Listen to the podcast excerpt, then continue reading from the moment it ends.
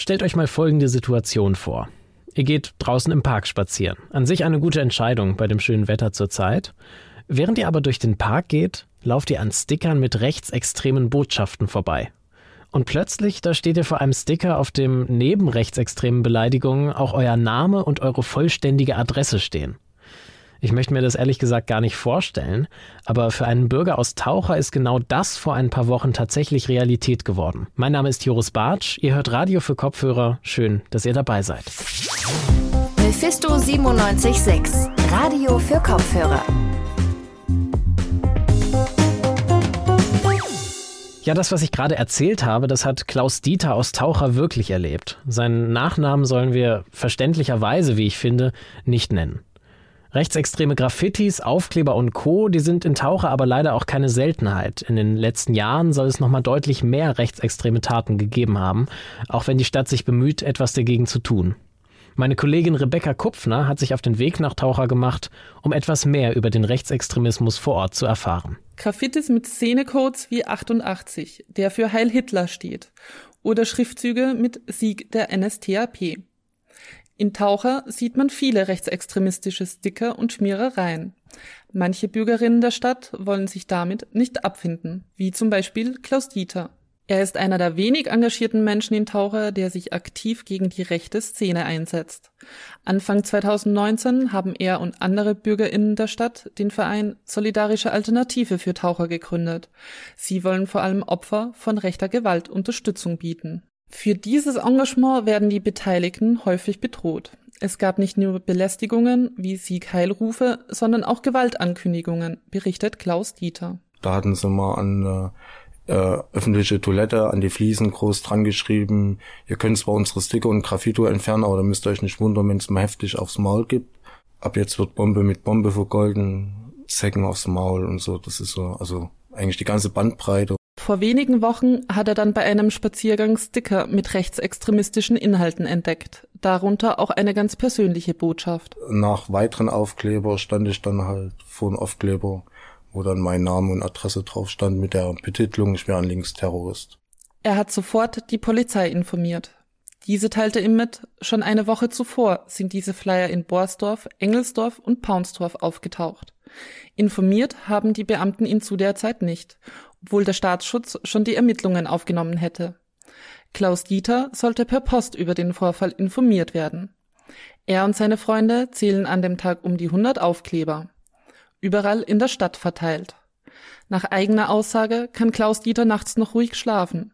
Aber richtig wohl fühlt er sich in seiner Heimatstadt schon lange nicht mehr. Es ist ein ziemlich ungutes Gefühl, sich gerade jetzt noch aufzuhalten. Ich meine, über zwei Jahre bin ich betrogen ausgesetzt. Ich habe mittlerweile Zeiten und Wege zum Einkaufen und alles. Sitzt ja schon alles irgendwie drinne, aber jetzt ist halt, ja, zu wissen, dass viele Leute, mir unbekannte Leute, dass die wissen jetzt, wo ich wohne. Und ja, mit der Diffamierung, die noch draufsteht, ist es halt ein ja, total ungutes Gefühl. Welche rechten Gruppierungen hinter den Vorfällen stecken, weiß man nicht genau. Präsent sei vor allem eine Jugendszene, die sich oft an öffentlichen Plätzen von Taucher aufhielte. Sozialwissenschaftler Dr. Axel Saalheiser vom Institut für Demokratie und Zivilgesellschaft in Jena ist Rechtsextremismus-Experte. Für ihn gehören Graffiti und Flyern zu einer Strategie des Raumeinnehmens. Und in diesem Falle geht es wirklich darum, dass Rechtsextreme ganz aggressiv ihren Platz beanspruchen, den Sozialraum damit pflastern, um zu zeigen, hier sind wir. Ähm, wir üben Dominanz aus, beziehungsweise wir haben den Anspruch, eben das auch als rechte Räume zu kennzeichnen und das auch als Angstraum von politisch, ge politischen Gegnerinnen oder Menschen, die aus anderen Gründen, zum Beispiel rassistischen Gründen abgewertet werden, zu markieren. Die Erfahrungen von Klaus Dieter sind für Dr. Saalheiser alarmierend. Hier spiegelt sich das, was wir auch in sozialen Netzwerken eben verstärkt erlebt haben oder auch was aus den Medien jetzt mittlerweile bekannt geworden ist, dass in den letzten Jahren Rechtsextreme eben ganz gezielt eben Menschen auch an den digitalen Pranger stellen, aber eben auch äh, in der Offline-Welt und dass eben Namen und Adressen veröffentlicht werden und letzten Endes ist die Botschaft ja allen klar. Es soll praktisch zur Tat aufgerufen werden. Taten wie zum Beispiel der Angriff 2016 auf ein Stadtviertel in Leipzig, bei der rechtsextreme Hooligans im linksalternativen Stadtteil Konnewitz randalierten. An solchen Überfällen beteiligen sich immer wieder Neonazis aus der Kampfsportszene. Letztes Jahr im Herbst öffnete eine Trainingsstätte in Taucher. Die wird von einem rechten Hooligan betrieben. Das Problem mit der Ausbreitung von rechts in der Stadt ist dem Bürgermeister Tobias Meyer aus Taucher bekannt. Auch im Stadtrat wird dieses Thema diskutiert. Dass ein Neonazi einen Sportclub betreibt, kann die Stadt nach eigener Aussage nicht verbieten. Aber Nico Kraupmann, Pressesprecher der Stadt Taucher, betont, dass man die rechten Umtriebe ernst nehme. Wir als Stadt unterstützen auf jeden Fall zum Beispiel Putzaktionen, entfernen zügig Graffiti, äh, was angebracht wird, äh, zum Beispiel an kommunalen Gebäuden oder unter Führung. Und die Stadt Taucher hat einen Jugendclub. Dort gibt es einen Streetworker, der zu den Jugendlichen Verbindung hält. Und mit ihm und den Schulsozialarbeiterinnen gibt es halt einen intensiven Austausch, sodass wir eigentlich alles gut äh, im Blick haben. Auch halte die Stadt Kontakt zur Polizei. Mit Klaus Dieter war die Stadt aber noch nicht im Gespräch. Klaus Dieter fände einen direkten Austausch mit der Stadt wichtig. Um sich besser zu vernetzen, gründete sich ein sogenannter runder Tisch in Taucher. Dort treffen sich Sozialarbeiterinnen, der Streetworker vom Jugendclub und weitere Menschen mit dem Verein Solidarische Alternative für Taucher. Gemeinsam überlegen sie, wie die Stadt sicherer gemacht werden kann.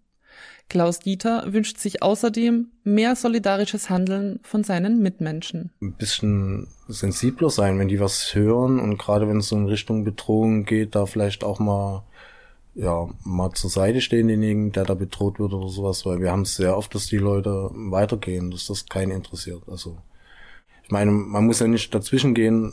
Am Endeffekt reicht es ja auch, die Polizei zu holen.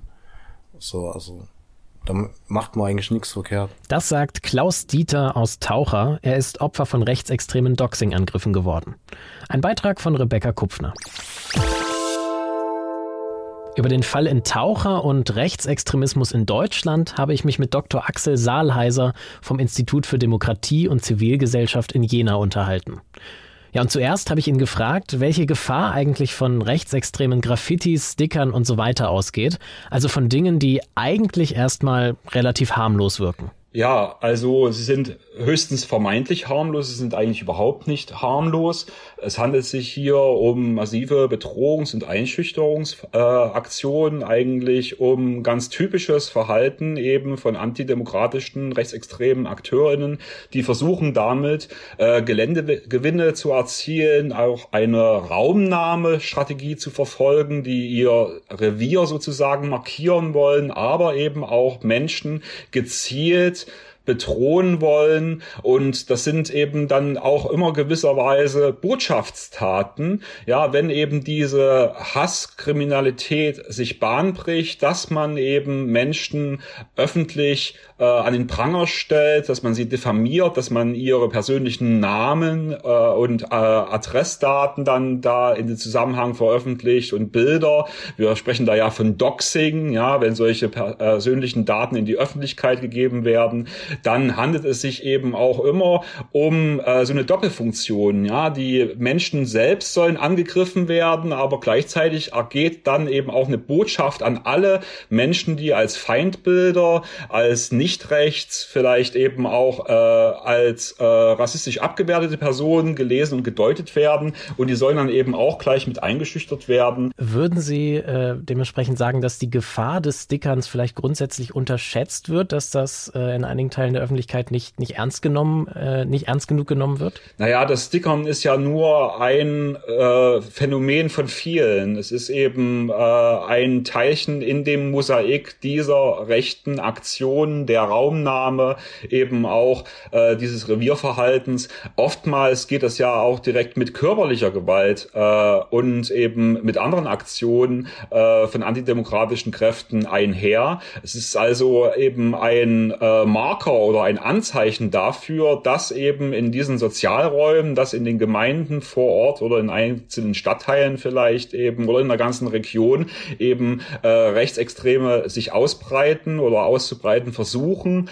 äh, sich dort heimisch fühlen und eben andere Menschen eben marginalisieren, bedrohen wollen und äh, das ist auf jeden Fall ernst zu nehmen. Jetzt äh, sprechen Sie gerade davon, dass das hier ein Zeichen für ja Ausbreitung von Rechtsextremismus ist in bestimmten Stadtteilen.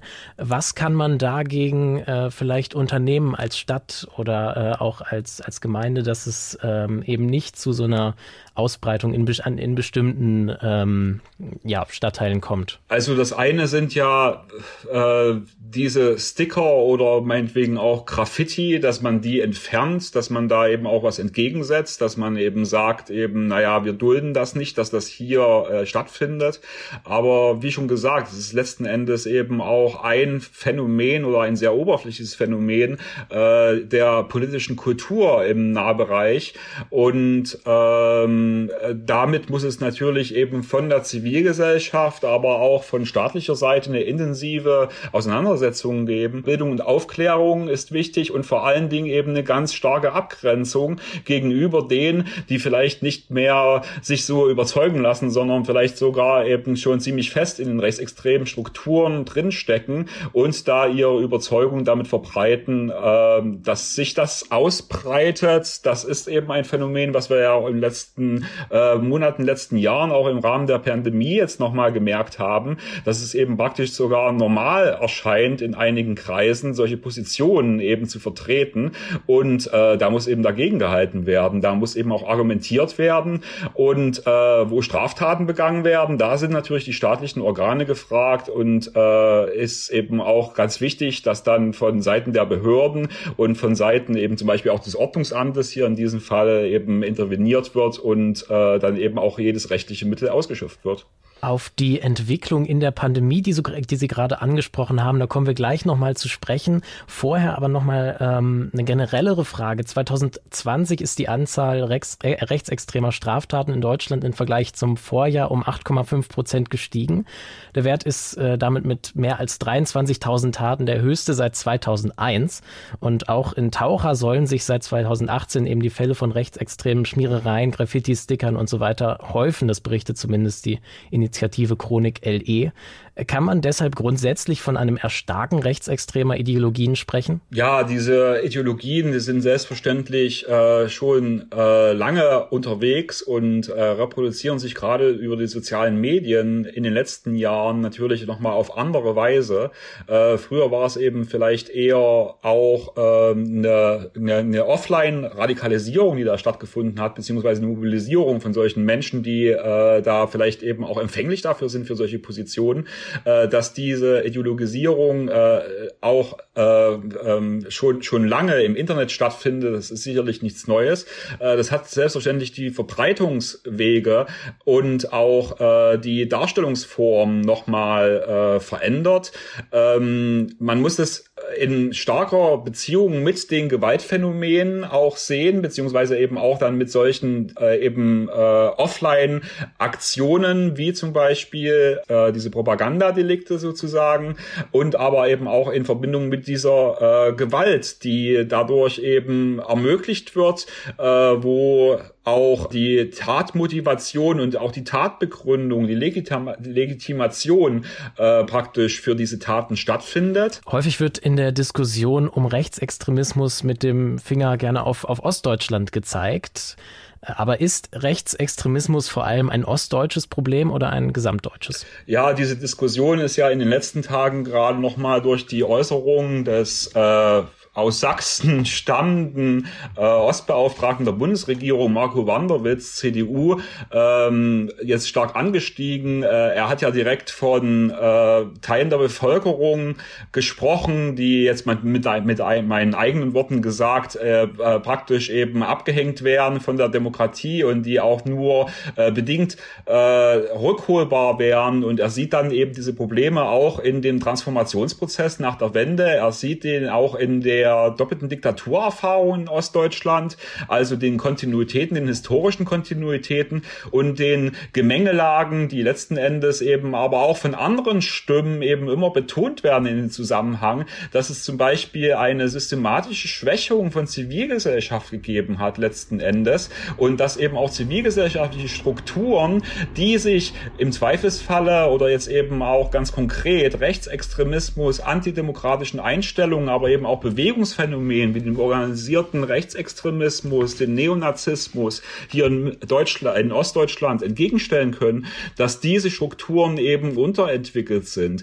Und das ist natürlich ein Phänomen, äh, was dann in der öffentlichen Kommunikation oftmals eben so runtergebrochen wird, dass man eben den Ostdeutschen eine Demokratiefähigkeit abspricht und dass das sehr pauschal äh, herüberkommt. Ich bin der festen Überzeugung, so wie ich äh, Herrn Wanderwitz zum Beispiel in anderen Diskussionen in Zusammenhängen erlebt hat und was er eben auch da eigentlich konkret gesagt hat, dass er das nicht so gemeint hat, sondern das Problem ist selbstverständlich, dass wir in Ostdeutschland eine starke Konzentration der rechtsextremen Szene haben und das hat eben auch gewisse Ursachen und auch die Anknüpfungsfähigkeit, diese Mobilisierungspotenziale für dann die parlamentarische Repräsentation von nationalistischen, rassistischen, auch bis hin zu antisemitischen Einstellungen in der Wahlbevölkerung, dass die Potenziale stärker ausgeprägt sind äh, als in Westdeutschland proportional, das äh, äh, liegt ja auf der Hand. Und darauf wollte ja auch Marco Wanderwitz dann letzten Endes hinweisen, denke ich. Der Punkt ist, Rechtsextremismus ist, äh, wenn es äh, diese Bewegungsphänomene anbetrifft, also zum Beispiel eben auch die Parteien, Organisationen, Vereine in diesem Spektrum, ein Stück weit nach der deutschen Wiedervereinigung selbstverständlich aus dem Westen auch reimportiert oder importiert wurden. Es gab da selbstverständlich eben die Aktionen beziehungsweise die strategischen Versuche, die dann eben auch Erfolg gefruchtet haben von in Westdeutschland ansässigen rechtsextremen Bewegungsunternehmern und PolitikerInnen, äh, den Osten letzten Endes dann eben als Spielfeld zu benutzen, und äh, dort eben Anhänger zu gewinnen und sich auszubreiten. Das war zum Teil eben auch schon alleine da, äh, deswegen erfolgreich, weil die Immobil Immobilienpreise im Osten hier so niedrig sind, dass man jetzt letzten Endes dann eben auch diese ganzen Schulungszentren hier aufbauen konnte oder Immobilien erwerben konnte, von denen man eben seine Szeneaktivitäten durchführt. Das ist ein Argument. Ein anderes Argument, was eben aber eine viel größere Rolle spielt in dem Zusammenhang, was wir meinen, äh, ist, dass äh, diese Einstellungen, auch autoritäre Einstellungen und eben nationalistische Einstellungen ein Stück weit proportional in der ostdeutschen Bevölkerung doch äh, stärker vertreten worden sind und deswegen anschlussfähig erscheinen. Die, äh, Sie haben es eben schon angesprochen, es gibt eine ja, besondere Entwicklung seit Beginn der Pandemie und die Querdenkenbewegung steht auch immer wieder in der Kritik, antisemitische und rechtsextreme Narrative zu unterstützen oder zumindest zu dulden. Äh, kann man hier vielleicht von einer Normalisierung rechtsextremistischer Denkweisen sprechen? Das Problematische an diesen äh, sogenannten Anti-Corona-Protesten, äh, vor allen Dingen hier in äh, Mitteldeutschland, sage ich mal, aber eben nicht nur, auch auf Bundesebene, ist an und für sich diese Anschlussfähigkeit von ganz unterschiedlichen ideologischen Richtungen an ganz typische Narrative, an ganz zentrale Erzählungen der rechtsextremen Szene. Nicht alle, die an diesen Demonstrationen teilnehmen, darüber wurde auch sehr viel in den Medien berichtet, sind eigentlich im Kern rechtsextrem äh, oder haben jetzt dezidiert antisemitische Auffassungen, was uns eben und andere ForscherInnen und eben auch einen großen Teil der Öffentlichkeit eben äh, Besorgnis erregt ist, äh, dass Positionen, die doch äh, deutlich antisemitisch und rechtsextrem konnotiert sind, beziehungsweise eben zu diesen Kernideologeme, äh, Kerninhalten äh, von antidemokratischen Kräften gehören, äh, mehr oder weniger geduldet werden. Und äh, das hat sicherlich auch zu einem Art Mainstreaming äh, ähm, geführt, äh, um nochmal konkret auf Ihre Frage zurückzukommen. Also, dass eben auch Menschen, die bisher mit dieser Ideologie eigentlich nicht in Kontakt gekommen rausgekommen sind, ja, die jetzt vielleicht eben auch eher esoterisch und äh, alternativmedizinisch inspiriert sind und jetzt durch ihre Impfgegnerschaft zu diesen Demonstrationen hingekommen sind, dass die das im Prinzip aufsaugen und auch da sehr unkritisch das akzeptieren. Und äh, das macht eben auch die Problematik dieser sogenannten Mischszene aus, dass dann letzten Endes rechtsextreme Akteure, aber eben auch rechtsextreme Gedanken, rechtsextreme Ideologieinhalte geduldet und verbreitet werden. Und ja, man könnte sagen, das hat zu einer weiteren Normalisierung und Problematisierung eben dieses ganzen Komplexes geführt. So, jetzt würde ich gerne noch einmal zurückkommen zum konkreten Vorfall in Taucher.